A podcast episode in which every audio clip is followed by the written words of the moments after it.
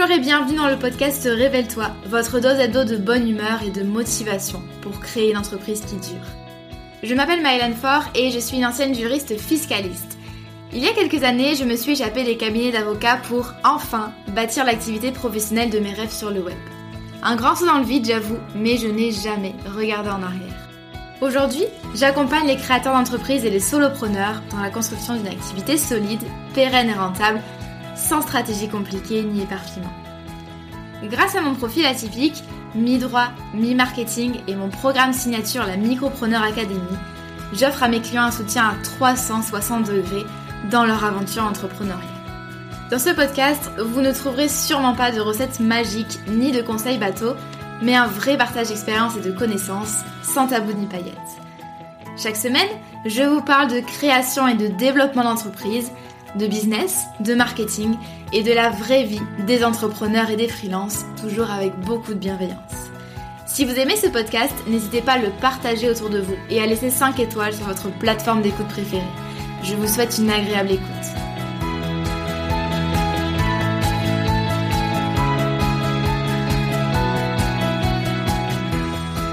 Bonjour et bienvenue dans ce nouvel épisode du podcast Révèle-toi. Je suis ravie de vous retrouver aujourd'hui pour vous parler de euh, délégation. Ça c'est vraiment un sujet que vous êtes très euh, nombreux à me demander régulièrement.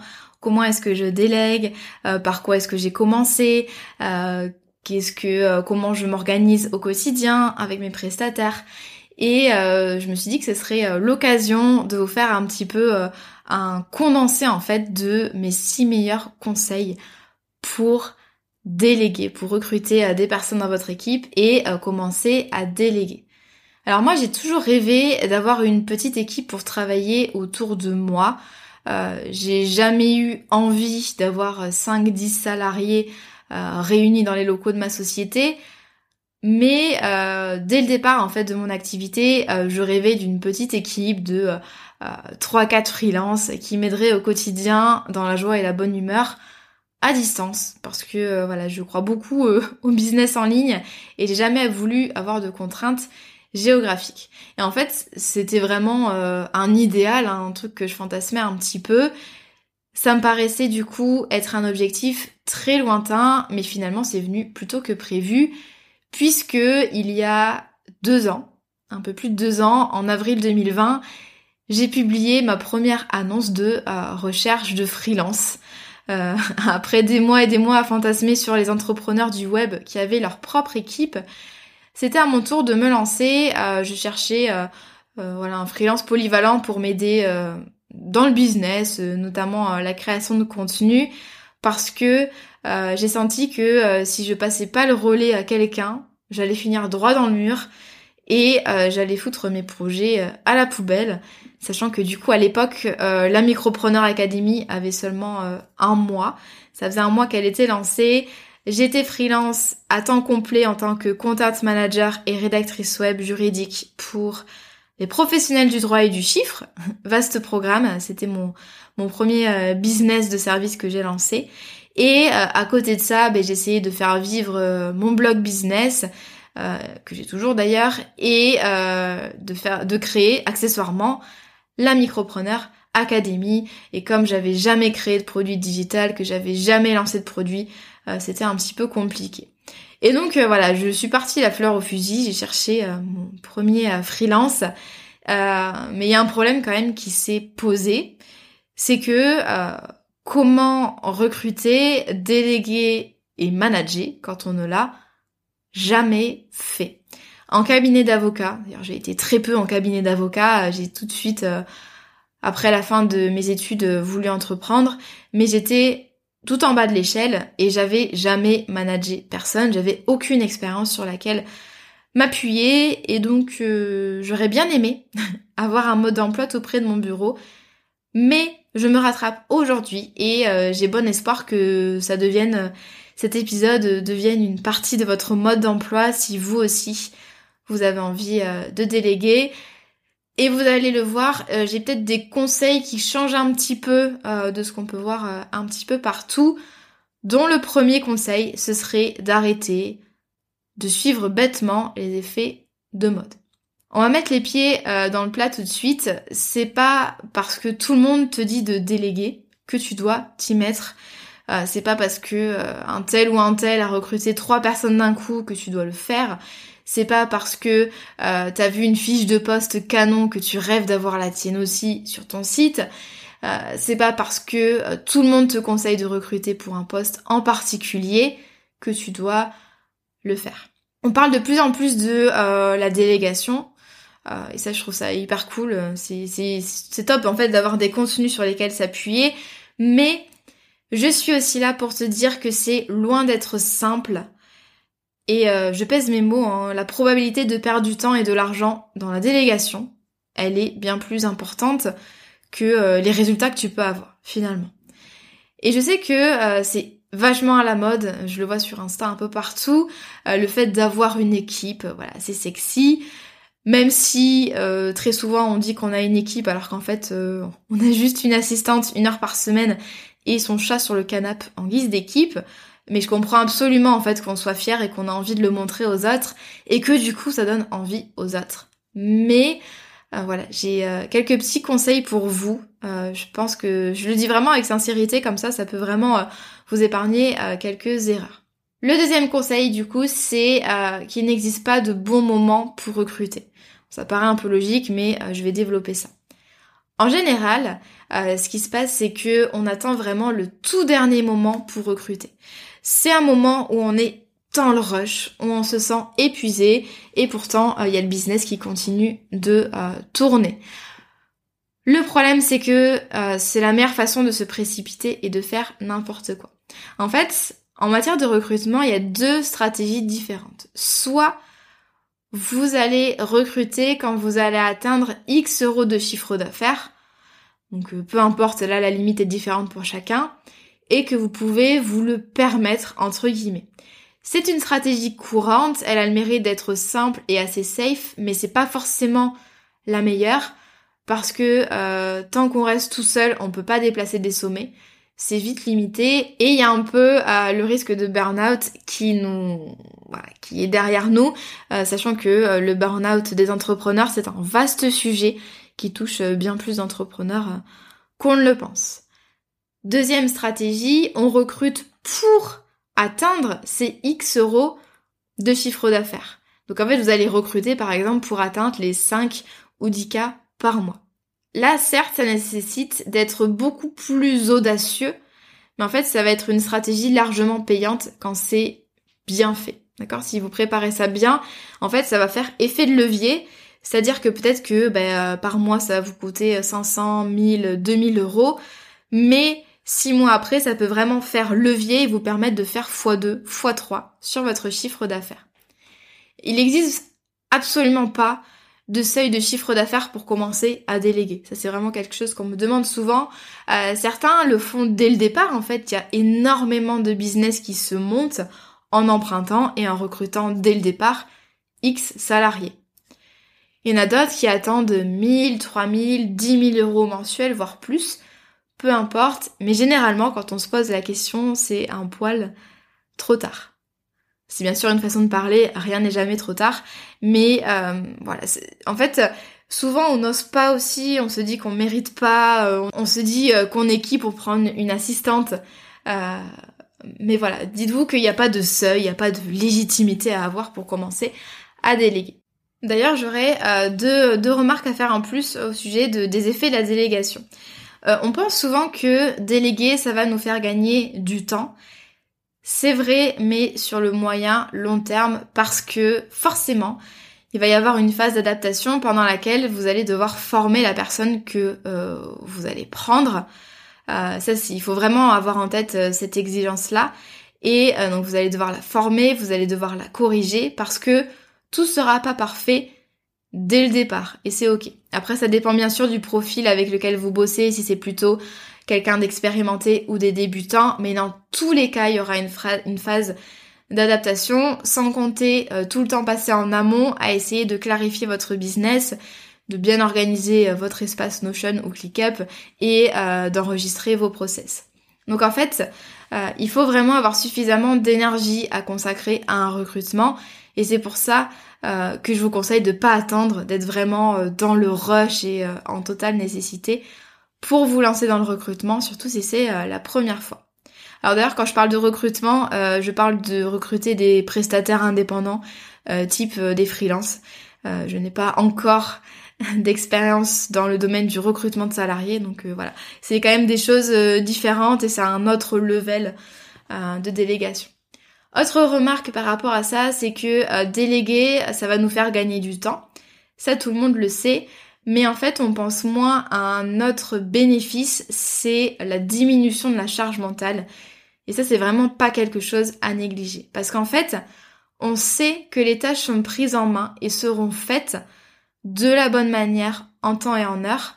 Donc en fait, même sans trop s'en rendre compte, on a plus de euh, jus de cerveau finalement à affecter ailleurs. On se sent plus serein. Même si euh, c'est des tâches euh, rapides que nous on aurait fait sans y passer trop de temps, le simple fait de se dire ok, je n'ai plus à le faire et ça va être bien fait par une personne de confiance, c'est hyper important au niveau de la charge mentale. Vous allez être en fait dans de bien meilleures dispositions pour vous cartonner en fait sur vos propres projets, vos propres tâches. Et du coup, ça va doubler les bénéfices. Vous allez gagner du temps et vous allez être bien plus efficace sur les tâches dont vous avez la charge. Autre conseil, quand vous débutez en matière de délégation, même si euh, ça n'engage que moi ce conseil, c'est euh, de commencer par recruter un profil couteau suisse. En fait, je suis persuadée qu'il est bien plus judicieux à d'abord de recruter un profil couteau suisse slash généraliste, comme par exemple une assistante virtuelle. En fait, pour remettre les choses un petit peu en perspective, quand on délègue, il y a deux cas de figure. Euh, soit on recrute quelqu'un avec une compétence très précise, donc un spécialiste, comme un brand designer, un web designer, une agence de pub Facebook, un copywriter ou encore un consultant euh, SEO. En général, ces personnes-là, elles sont extérieures au business. On va travailler avec elles pour vraiment euh, des besoins précis ou récurrents, mais euh, généralement, les tâches, elles sont totalement externalisées avec leur propre process, etc. Donc par exemple, euh, moi je travaille actuellement avec une agence Facebook Ads qui gère vraiment en totale autonomie mes publicités. C'est pas quelqu'un que j'ai intégré dans mon business et à qui je parle au quotidien. L'agence, elle a ses propres process et moi je les suis par exemple une réunion mensuelle. C'est le cas aussi d'Anastasia, élève de l'académie qui a fait le logo de la formation et une vidéo en motion design l'an dernier, par exemple, ou alors, euh, ou encore Swan Callen qui a réalisé mon identité visuelle. Là, c'est vraiment des spécialistes que j'ai pris pour des projets définis et je les ai pas intégrés au business. Même si bien sûr, vous pouvez avoir des spécialistes en interne par exemple, vous allez prendre un copywriter euh, avec qui va travailler avec vous un jour par semaine pour euh, voilà, tout un tas de missions. Mais généralement, c'est euh, des personnes extérieures et du coup, c'est pas des membres en fait de votre équipe. On peut aussi recruter en interne le plus souvent quelqu'un avec des compétences généralistes. Cette personne-là, elle va vous assister au quotidien, soit sur tous les domaines, donc les cas des assistants virtuels, assistants web, couteau suisse, bras droit, office manager, etc. C'est un peu la même chose. Soit elle va vous aider un peu plus spécifiquement sur votre communication, sur la gestion administrative de votre organisme de formation, etc. Bien sûr, ici, euh, je simplifie énormément les choses. Euh, il y a un monde entre euh, les spécialistes et les généralistes. Hein. Évidemment, c'est pas on est soit spécialiste, soit généraliste mais c'est pour simplifier. Et donc, dans cet épisode de podcast, je je parle en fait des prestataires internes, c'est-à-dire ceux qui sont dans ton équipe. Et donc, pourquoi est-ce que je vous conseille de recruter en priorité un profil généraliste? Pour deux raisons. D'une part, c'est que généralement, quand on débute dans la délégation, on a besoin d'une aide sur tout un tas de tâches opérationnelles. La com, l'admin, le customer care, à l'inverse peut-être d'un business qui se développe vitesse grand V et qui a maintenant besoin de compétences très spécifiques. En fait, l'idée c'est que euh, là vous allez demander de l'aide pour arriver à faire en temps et en heure toutes les tâches qui permettent de faire tourner le business. Pour moi, votre priorité c'est ça, c'est de vous assurer que toutes les tâches qui permettent de faire tourner le business soient prises en charge et soient faites en temps et en heure. Deuxième raison, c'est que quand on n'a aucune expérience en recrutement et en délégation, c'est plus simple de recruter un assistant quelques heures par mois pour commencer.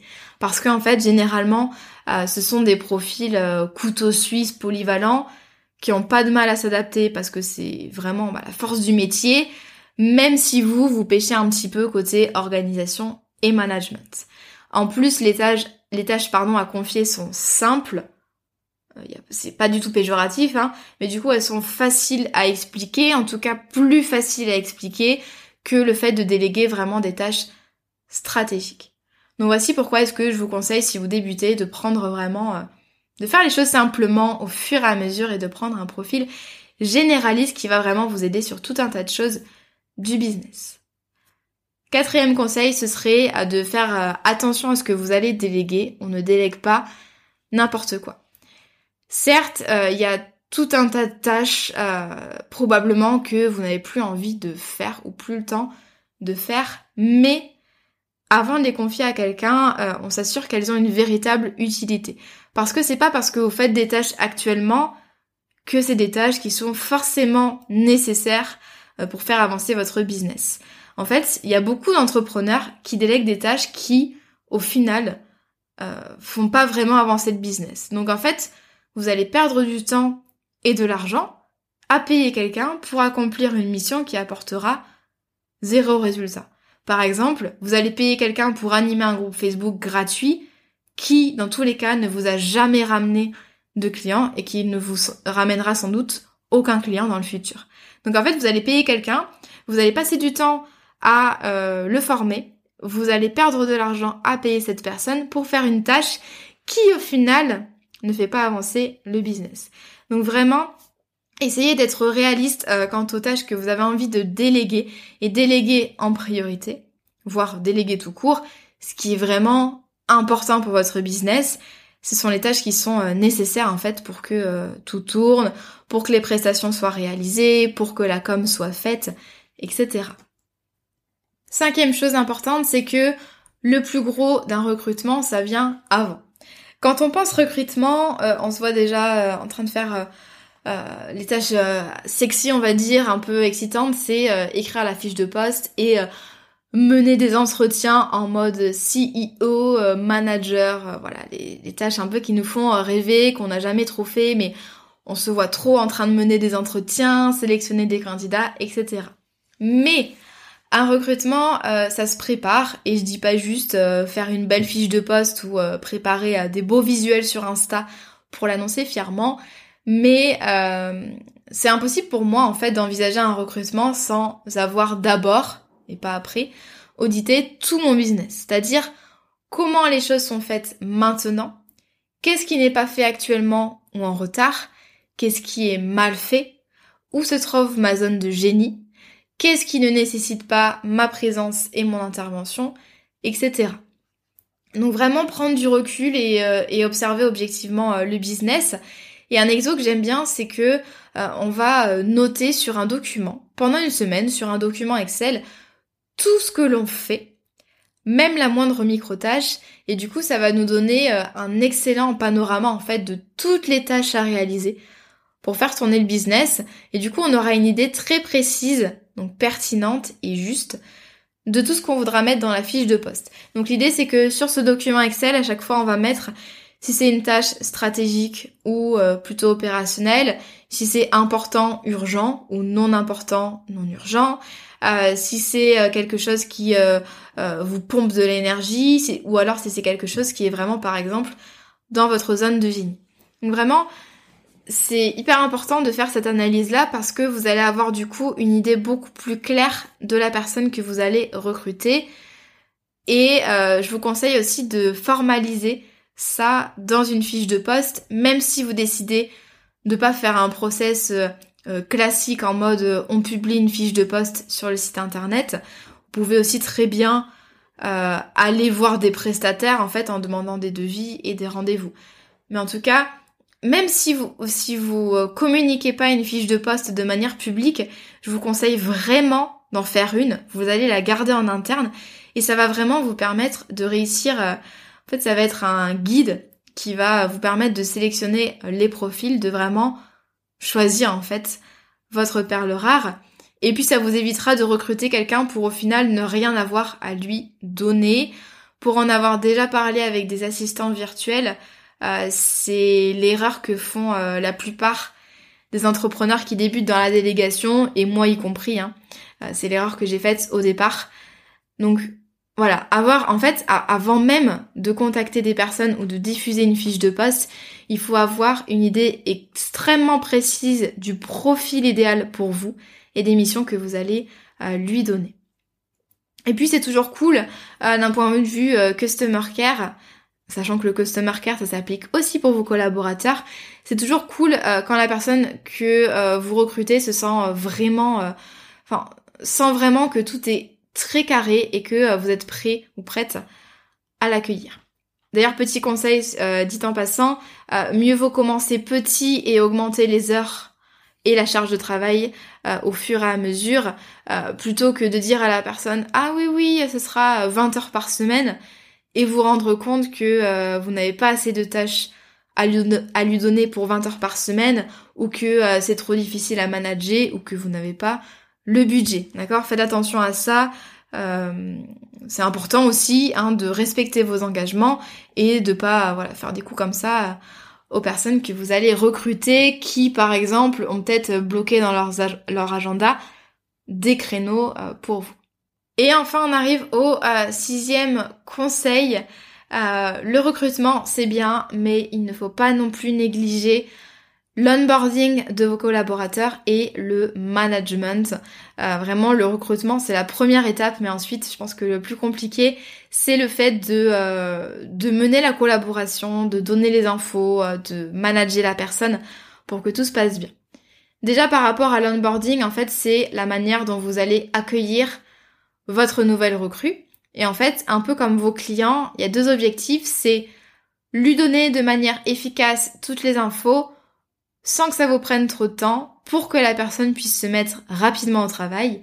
Et euh, deuxième objectif qui est aussi important, c'est le fait de l'accueillir chaleureusement pour que bah, elle ait envie de s'investir dès le départ et de rester. Donc en fait, les freelances, c'est comme les clients, il va falloir les fidéliser.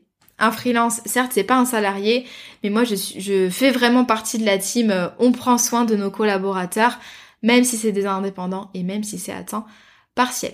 Donc par exemple, pour euh, l'arrivée euh, de Clémentine qui nous a rejoint en avril en tant que content manager et bras gauche, j'ai passé beaucoup de temps à préparer les documents juridiques. Pour moi, quand les règles sont carrées, l'équipe est sereine. J'ai préparé la doc de l'entreprise, la réunion de bienvenue, l'espace Notion, les tutoriels pour les tâches que j'allais lui donner, etc. Donc en fait, l'objectif de l'onboarding, c'est vraiment de donner à votre collaborateur les moyens de se mettre au travail efficacement, d'obtenir toutes les infos en temps et en heure et de veiller à ce que euh, le travail soit bien fait sans forcément faire du euh, micromanagement, euh, d'essayer de tout contrôler ou de fliquer la personne. Donc il y a des questions à résoudre comme par exemple, bah, qu'est-ce qu'on met en place pour faire des points réguliers avec la personne? Est-ce que c'est une réunion hebdomadaire? Est-ce que euh, c'est un récap écrit sur Notion Est-ce que c'est une vidéo Loom? Est-ce qu'on met en place un groupe Slack? Et puis aussi, de manière très précise, quelles sont vos attentes en termes de délai, en termes de qualité, en termes de rapidité d'exécution, de résultats et euh, de euh, savoir-être, par exemple au niveau euh, de l'autonomie, de l'indépendance? Sachez que plus les attentes seront claires, plus la collaboration pourra bien se dérouler, pourra durer, parce que elle reposera en fait sur la transparence. Ça c'est hyper important. Et du coup voilà, ça c'est tout un programme qu'on n'imagine pas forcément quand on débute.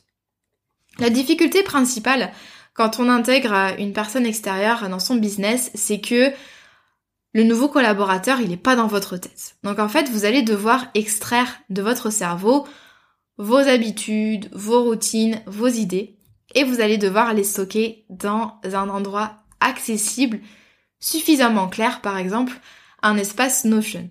Et euh, ça, je peux vous assurer que quand on n'a pas l'habitude de le faire, c'est très difficile. C'est en fait se mettre à la place d'une personne extérieure et se demander si c'est vraiment clair, s'il y a toutes les infos. Et c'est pour ça que je vous conseille euh, très souvent en fait de documenter votre business dès sa création, de mettre par écrit vos stratégies, votre positionnement, euh, les caractéristiques de vos offres, mais aussi toutes vos routines en fait, toutes vos habitudes, tous vos process.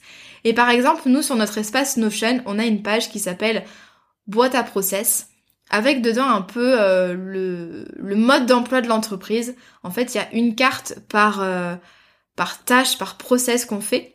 C'est en fait la liste de toutes les tâches nécessaires pour faire tourner le business, que ce soit euh, pour l'académie, pour la communication, pour l'administratif. Et pour chaque tâche à faire, on a un tutoriel. Généralement, on le fait en vidéo sur Loom et ensuite on prévoit quelques petites étapes par écrit juste en dessous de la vidéo. Et donc pour les vidéos qui sont faites sur Loom, donc Loom c'est un outil pour euh, enregistrer votre écran, votre, votre voix et votre webcam à la fois. Donc les vidéos Loom, ça dure en général entre 2 et 10 euh, minutes. Et euh, dans cette vidéo, il y a quelqu'un, donc généralement c'est moi, qui exécute la tâche en temps réel en partageant du coup son écran et qui explique un petit peu les étapes à faire. Comme ça, ben, le collaborateur euh, regarde la vidéo en autonomie et il peut se mettre au travail. Voilà, il n'y a pas besoin de le former, il n'y a pas besoin d'être derrière lui. En fait, il peut, euh, il a accès vraiment à une base documentaire finalement qui constitue euh, le mode d'emploi de l'entreprise. Donc vraiment, c'est toute la puissance de la documentation d'entreprise. Voilà, j'en ai fini avec mes six meilleurs conseils pour déléguer. J'espère que cet épisode vous a plu. J'ai plein de choses à dire sur le sujet. Euh, c'est vraiment un, sujet que, j'aime beaucoup. Euh, et euh, il y a tellement de, de, choses à comprendre, à intégrer, voilà, à tester. Et du coup, ce sera une grosse partie de l'accompagnement que moi, je réserve, je vous réserve pour cet automne, euh, pour les coachs, les formateurs et les consultants qui veulent euh, développer leur business, qui veulent euh, recruter et, et, scaler. Donc voilà, promis, je vous en dis un peu plus rapidement, mais en tout cas, je pense que c'est c'est quelque chose qui peut vous plaire. Donc voilà, restez dans les parages.